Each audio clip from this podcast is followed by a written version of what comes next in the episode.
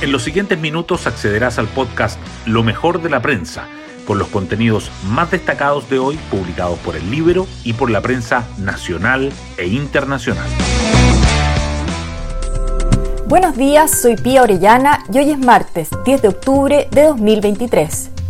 48 horas después de iniciada la crisis, el presidente Boric condenó sin matiz las agresiones a civiles en Israel y Gaza mientras que el vuelo humanitario enviado por el gobierno llegará hoy a rescatar a los chilenos que están en la zona que sigue bajo el terror.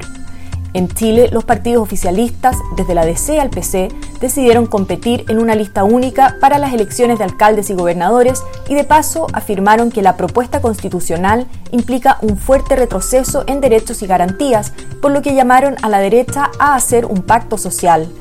Hoy en el Libro, Patricio Navia propone una idea en esa línea al afirmar que para Cast y para Boric la mejor estrategia hoy es la de negociar. Hoy destacamos de la prensa. Conflicto en Medio Oriente escala, Boric endurece tono y mercados financieros sienten el golpe. Israel anuncia el asedio total a Gaza y jamás amenaza con ejecutar a rehenes. En Chile, el presidente Boric condena los brutales atentados de Hamas y ataques indiscriminados contra civiles del ejército israelí, mientras que la Cancillería confirma el caso de chilena secuestrada por terroristas y el vuelo humanitario que despega hacia Tel Aviv. El conflicto dispara los precios del petróleo.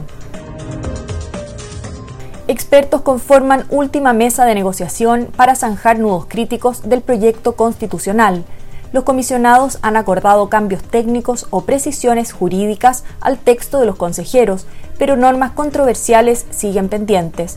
Sebastián Soto de Evópoli, Juan José Osa de Renovación Nacional, Máximo Pavés de la UDI, Carlos Frontaura de Republicanos, Verónica Undurraga del PPD, Gabriel Osorio del Partido Socialista, Antonia Rivas de Convergencia Social y Alejandra Kraus de la DC exploran la posibilidad de acercar posiciones antes de que venza el plazo para hacer observaciones. Ministro Cataldo vaticina que reactivación podría durar 10 años. Vamos a estar en crisis educativa mucho tiempo, dijo. El ministro de Educación destaca, eso sí, que 17.000 desertores volvieron este año a clases, sobre hoja de ruta de la cartera, plantea que tramitarán proyectos de ley para mejorar el financiamiento, la nueva educación pública y la convivencia escolar. Además, busca entregar antes los resultados del CIMSE.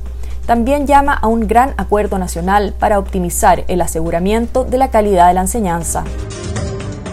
Con clave oficialista, partidos de gobierno se abren a formalizar alianza con la DC para las próximas elecciones las 10 colectividades de apruebo dignidad y socialismo democrático que se reunieron ayer en la sede de Convergencia Social acordaron que presentarán listas comunes y candidaturas únicas a los comicios municipales y regionales de octubre de 2024, incluyendo a la democracia cristiana. Sobre el plebiscito de diciembre, aplazaron una definición a la espera del texto final. Bancada Comunista notifica su desacuerdo con el corazón del veto del gobierno a ley de usurpaciones.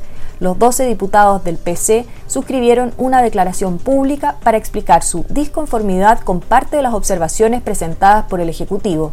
En cambio, parlamentarios del Socialismo Democrático y el Frente Amplio harán un gesto a la ministra Toa.